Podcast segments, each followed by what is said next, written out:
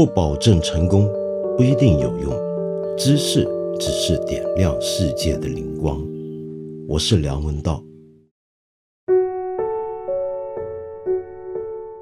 我不晓得你最近有没有呃看过一篇在网上传的很热的帖子，是中国青年报的冰点周刊上面一篇文章。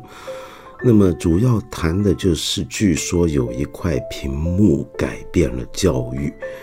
故事呢，说的是全国有名的重点中学成都七中，那么他们把他们一个班上的课程直播到了两百四十八间所谓的远端中学。那那些中学呢，都是一些比较贫困的边远地区的学校。那教育资源不足，学生他们所受到的教育水平都跟成都七中的水平不能够说是一个档次。结果呢，透过这个直播教育，使得呃那两百四十八间的学生都能够得到跟成都七中相当水平的教育。或者至少让那些学生知道，原来自己和同龄人有这么大的差距。结果呢？结果相当振奋人心。经过这一轮教育之后呢，总共有八十八个来自那两百四十八间原来不太能出得了一本生的学生，考上了清华和北大。这个故事呢，相当的感人。那么难怪它传播的这么广。但是就在这篇文章传出之后没多久，也有人立刻提出反驳，说这一块屏幕并不能够改变我们的教育现状。为什么呢？因为那篇文章，呃，基本上犯了一个推论上的错误。据说呢，他犯的错误就是一种典型的技术决定论，也就是说。抽开掉了所有可以影响学生学习成绩的因素，单从这块直播屏幕带来的效果而谈，那么这个讲法太简单了，呃，这就有点像是呢，我们有时候呃得了一些病，呃，没有钱去看大夫，吃不起药，于是呢，在民间找到了一些传说中的特效药。吃了之后呢，你也许看到有这么一些广告词，就说什么李先生吃了之后，哎，他后来果然好了。那么也许真的是他后来这个病好了，但很有可能不是因为吃这个药吃好的，而是他意识到自己有病之后，那么积极的改变了他的生活方式，使得他原来会有那种慢性病的原因。那种力量减少了，那么所以说呢，呃，这么简单的把一些学生的成绩好转联系到采用了这种课堂直播，使得第一线的重点高中和一些很贫困地区的中学，呃，拉近水平，这个讲法呢变得相当的可疑。好，那么这个故事呢，马上让我想起来啊，其实就在最近这一年。世界各地都有不同的研究报告，针对的恰恰就是我们现代相当看重的各种互联网际传播的技术，特别是教学直播这种东西，到底有没有改变我们全球原来都有的那种教育不公平的情况？那么结果并不是那么乐观。比如说，我举一个例子啊，在二零一八年十月十日。有这么一个专门着重高等教育的英文的专业网站，叫做 Inside Higher Ed，呃，就是走进高等教育。那么这里面出了一篇文章，叫做 Is Technology Driving Educational Inequality？那么谈的问题就是，到底技术是不是使得教育反而变得更加不平等了？那么为什么会有这个情况呢？它主要针对的是大专教育啊。那篇文章，他就说到，在美国呢，有越来越多的大专开始采用刚才我们看到成都七中他们用的那种直播技术。那么也就是把一些非常好的大学教师的课堂透过网际的直播，使得一些比较没那么好的地区性的很普通的社区学院，都能够接受到相当于哈佛教授上课的水准。但是为什么这个效果不是那么理想呢？理由很简单，因为呢，实际上你还是需要考虑到很多融合的问题。举个简单的例子啊，呃，你一个很普通的地方的学生去上一个很好的学校的老师给你上的课，那么中间你牵涉到的知识准备的水平是不一样的，因此你在看那个课或者听那个课的前后，可能你需要很多的准备，也许你会有很多的问题，那么这个时候你相当依赖。你本身所在地的这里面的教学人员有没有给你提供一些适当的辅导或者是协助？那么关于这种辅导和协助啊，其实在现代的教育学的领域里面，还是一个低度开发的领域，因为我们过去教学呢，通常强调的是面对面。我们目前的师范教育都是这种面对面的教学为核心发展起来的。那么，但是以前我们从来不会考虑，哎，万一我不是自己面对面教我的学生，他呢可能是看别的学校的老师教，我是从旁辅助。那么这样的教学该怎么教呢？关于这一点，过去的研究很少。为了这一点而专门开发的教学方式，自然也不多。那么，如果一个学校想要搞好这样的一种融合式教育的话，他们其实还是需要资源，还是需要大量的投入的。那么这样子呢，就对那些原来呃资源就不太足够的学校而言，始终还是个负担。更糟的是什么呢？更糟的是有这么一些社区学校。就因为他觉得现在既然课都不用自己老师去上了啊，呃，学生们上课都是看别的学校老师远程直播的课，那么所以呢，他们就好像可以收更多的学生，收了更多的学生之后，那么结果就是这些学生在这个学校里面人均所得的这个教师协助的这个资源又下降了。那么，过去一个老师可能面对二三十个学生，现在一个老师在收生增加之后，可能面对的是七八十个学生。那么，所以教学的水平说不定反而会下降。那么，这样的一件事呢，就让我想起，呃，我们平常到底怎么看科技？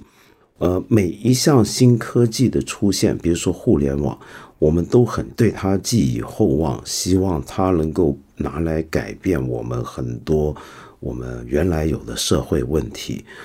可是自从有了互联网到现在，我是一个互联网前的一个人，我看着他这几十年来，每隔一段时间都有人提出互联网能够改变我们的教育。互联网能够使我们全世界的年轻人得到越来越高水平、越来越平均的一种教育了。结果呢，事实上好像并不是完全这么一回事儿。那么这就牵涉到一个很核心的问题，就是技术为什么总是不一定那么如人意的完成我们最初设定给他的目标？所以呢，我就想给大家介绍这么一本书。这本书呢，英文原版叫做《Shock of the Old》，呃，直接翻译叫做《老世界的震撼》。那么台湾有一个很好的翻译本，叫做《老科技的全球史》。那么它的作者呢，David Egerton，大卫艾杰顿呢？是举世知名的科技史专家，目前是伦敦国王学院的汉斯劳辛讲座教授，也是这个学校的科学史、科技史与医学史中心的创办人和主任。那么，这是一位非常有权威的科技史专家。那么，他这本书呢，算是他最通俗易懂的一本书。那么以前呢，也曾经有过一个大陆的翻译，叫《历史的震撼》。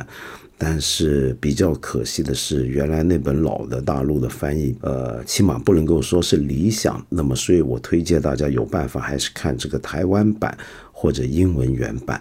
好，那么说回这本书到底讲的是什么呢？其实就是贯穿了大卫·艾杰顿毕生的学术关怀。这个学术关怀呢，指的就是。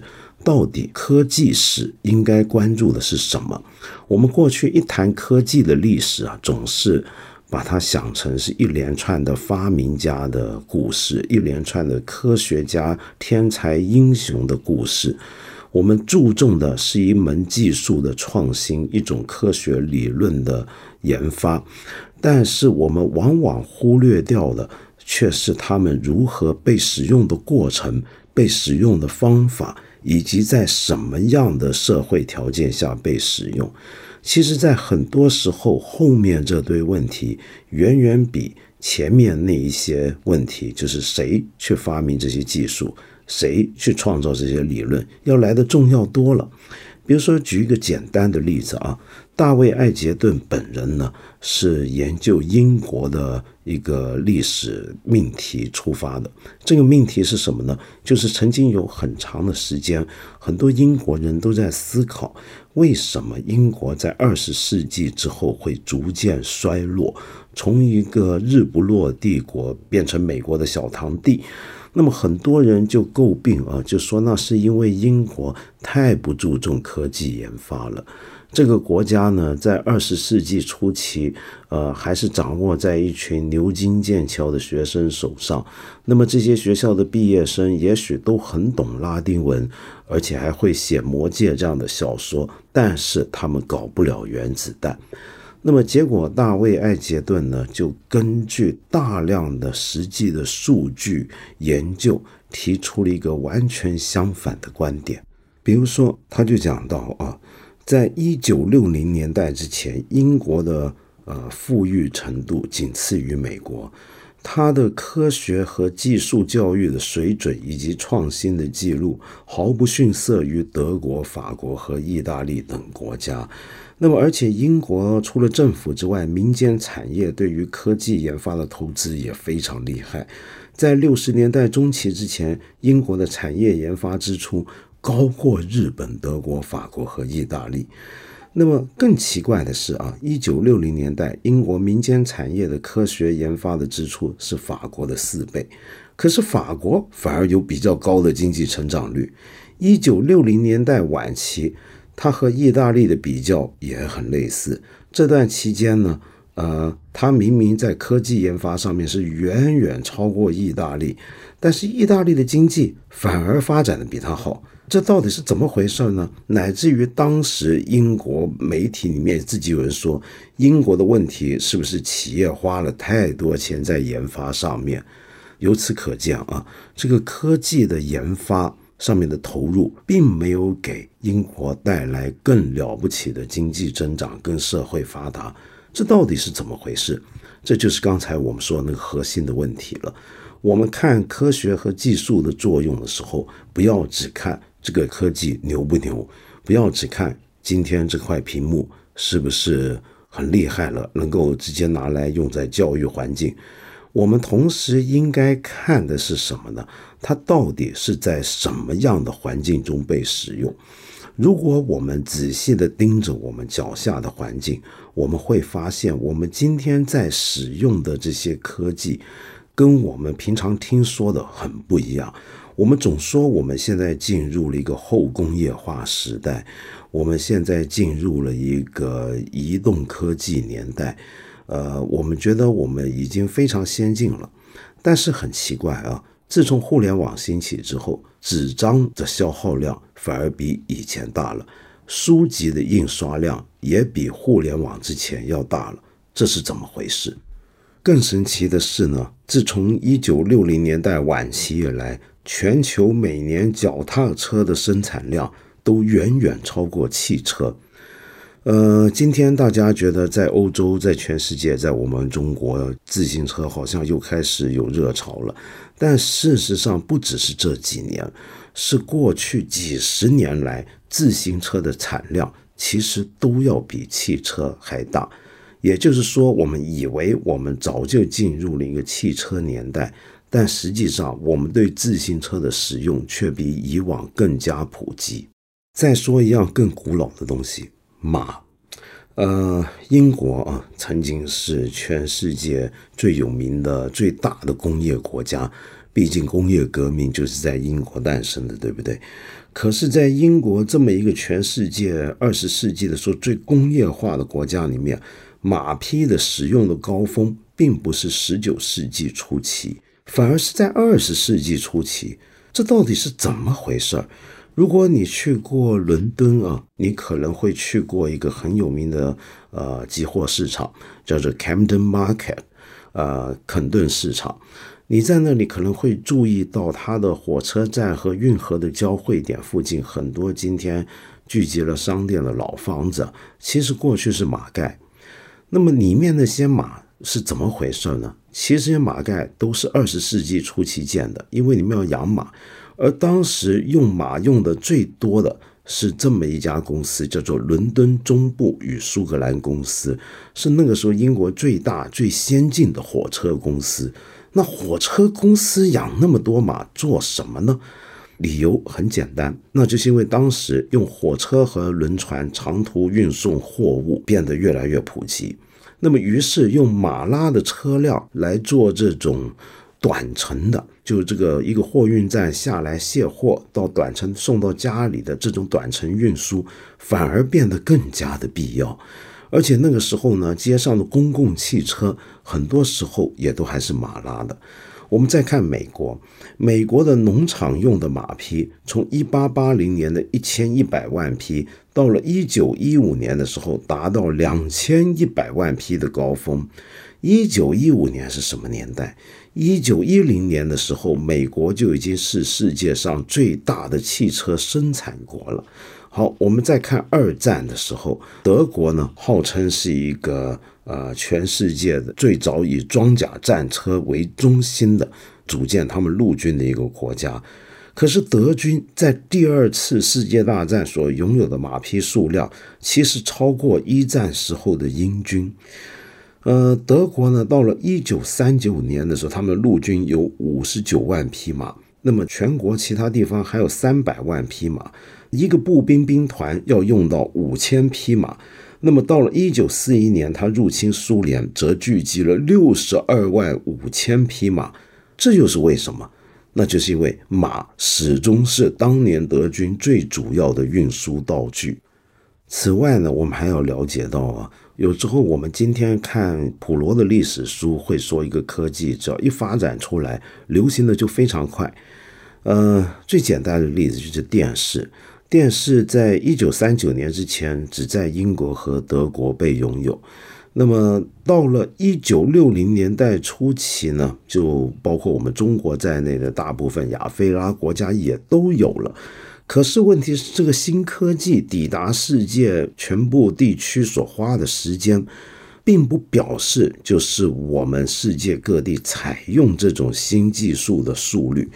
呃，你比如说像电视机吧，电视机呢。在非洲啊，一九五零年代、一九六零年代，其实就已经有了电视了。那么，但是直到一九八零年代，平均每一千个人才拥有二十五部电视机，这是怎么回事儿？理由很简单，这就是因为他们比较穷嘛。所以你就看到了财富的分别，其实也会影响到一门技术的传播以及它的被采用。说到贫穷，我们今天很多时候都已经以为贫困的地区呢就没有什么技术可言，他们要的呢都是要赶快富裕起来，好使用我们这些先进地区所有的技术，但实际上会让我们忽略了所谓的贫困地区啊，其实也有贫困地区的技术。你知不知道现在全世界最通行、最普遍的一种建筑材料是什么吗？其中一种就是铁皮，就是那种盖铁皮房子用的波纹铁皮。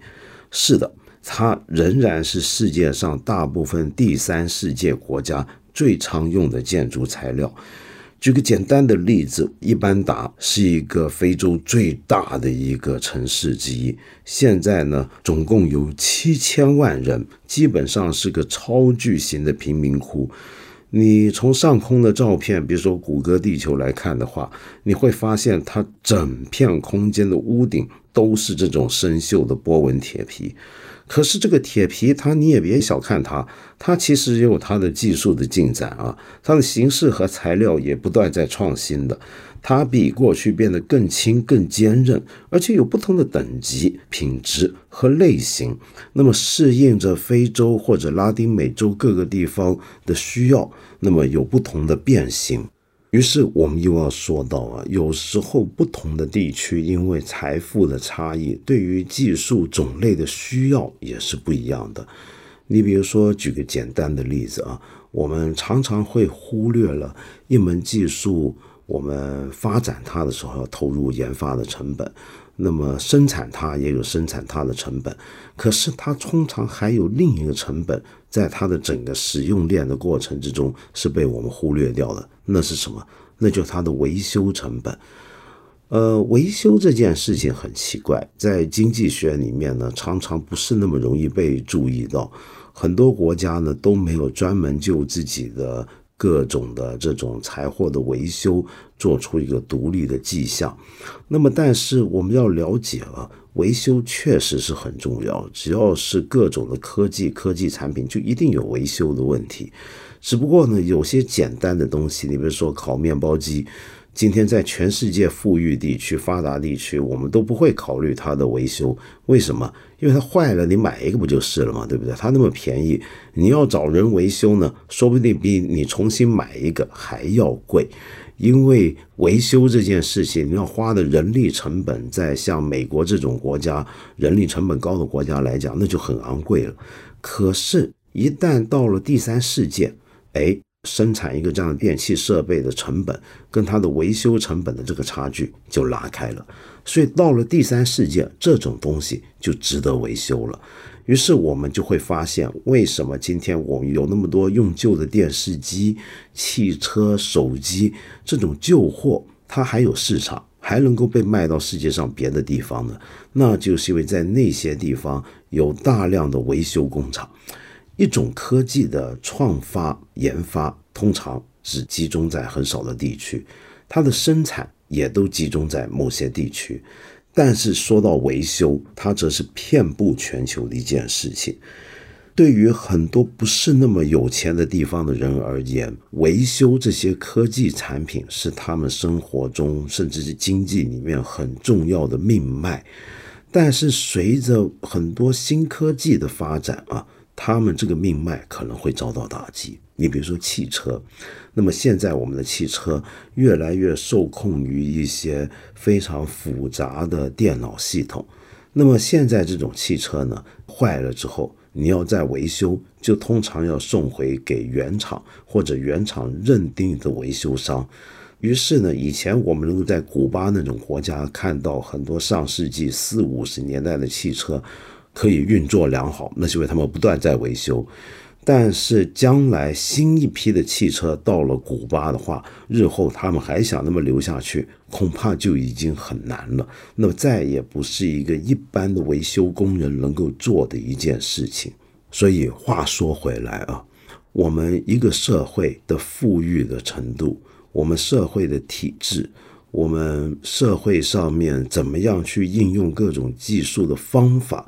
全部都会反过来决定了我们在使用某一种技术，我们呃这项技术用的好不好？那么所以呢，我们不能够那么简单的以为我们今天有一门新技术，这门新技术一用上，我们就能够解决很多很多的社会问题。那么有时候，当然我们知道社会也会因应着技术的转变而产生自己的变化。举个简单的例子啊，军队就是一种非常古老的社会组织。军队因应着战争里面的科技的变化，早就不知道变过多少回了。你就拿二次世界大战来讲好了啊，二次世界大战死了那么多人，大家都觉得是因为炮火，然后一些重型的轰炸机。这些东西的发明，使得二战死了那么多人。但是实际上啊，你仔细去看看的话，十九世纪在欧洲战场上面，败方的军队每日的伤亡率大概是失去作战能力的百分之二十，胜方的军队则大约是百分之十五。可是到了二十世纪的时候，比如说二战的时候，败军的伤亡率反而下降了，只有百分之十。胜者的伤亡率更是只有百分之五。为什么用了飞机大炮了，伤亡率反而会减少呢？其实理由很简单，因为军队适应了嘛。假如在二战的时候，欧洲战场上或者我们中国战场的军队还是像以前秦始皇、拿破仑那样子密集的步军排阵，那么一个大炮过来，我们可能一个军团就没了，对不对？但是我们二十世纪的步兵军团的排阵疏散的方式，使得士兵更难成为被击中的目标了。没错，二次大战到最后还是死了很多人，但是这并不是因为杀伤率的上升，而是战争的时间拉长了。从古时候到十九世纪，打一场仗，实际交战时间其实通常只有几个钟头。那么，但是到了二十世纪，一场战争却变成了好几天、好几个礼拜、好几个月，甚至好几年。那么加上来，死亡率就增加了。那么今天的节目呢，已经说的太长了，是因为这个话题实在是太有趣了。那么希望将来有机会，仍然跟大家谈谈这种历史上的科技故事。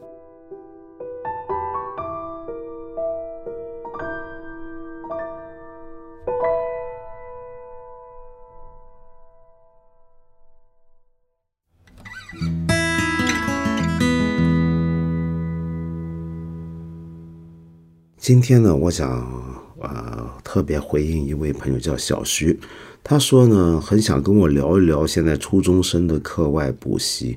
那么现在好像这些东西都叫做培优了，好像学校老师每次家长会都会强调课外一定要培优补差，越是成绩好的小朋友越要培优，这种焦虑呢真的非常考验心态。